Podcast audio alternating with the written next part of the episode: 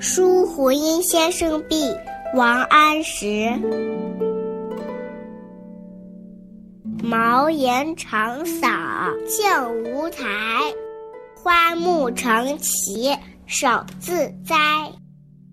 一水护田将绿绕，两山排闼送青来。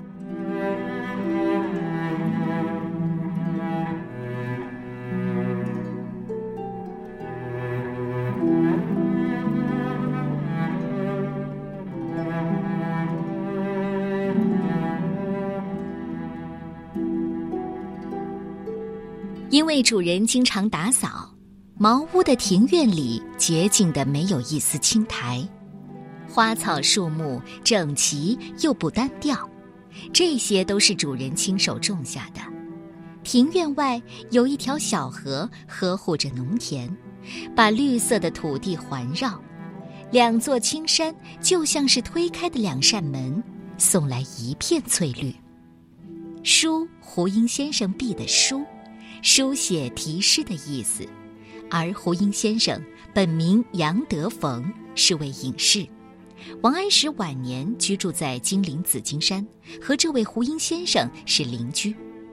书胡英先生壁也是一首组诗，我们今天说的是第一首，前两句写胡英先生家的环境清幽干净，说明主人是个有品位的人。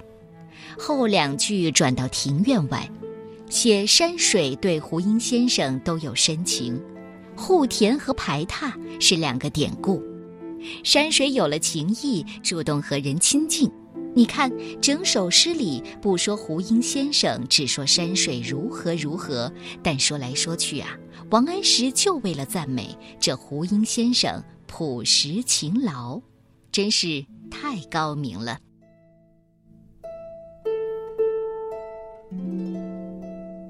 书胡因先生壁，王安石。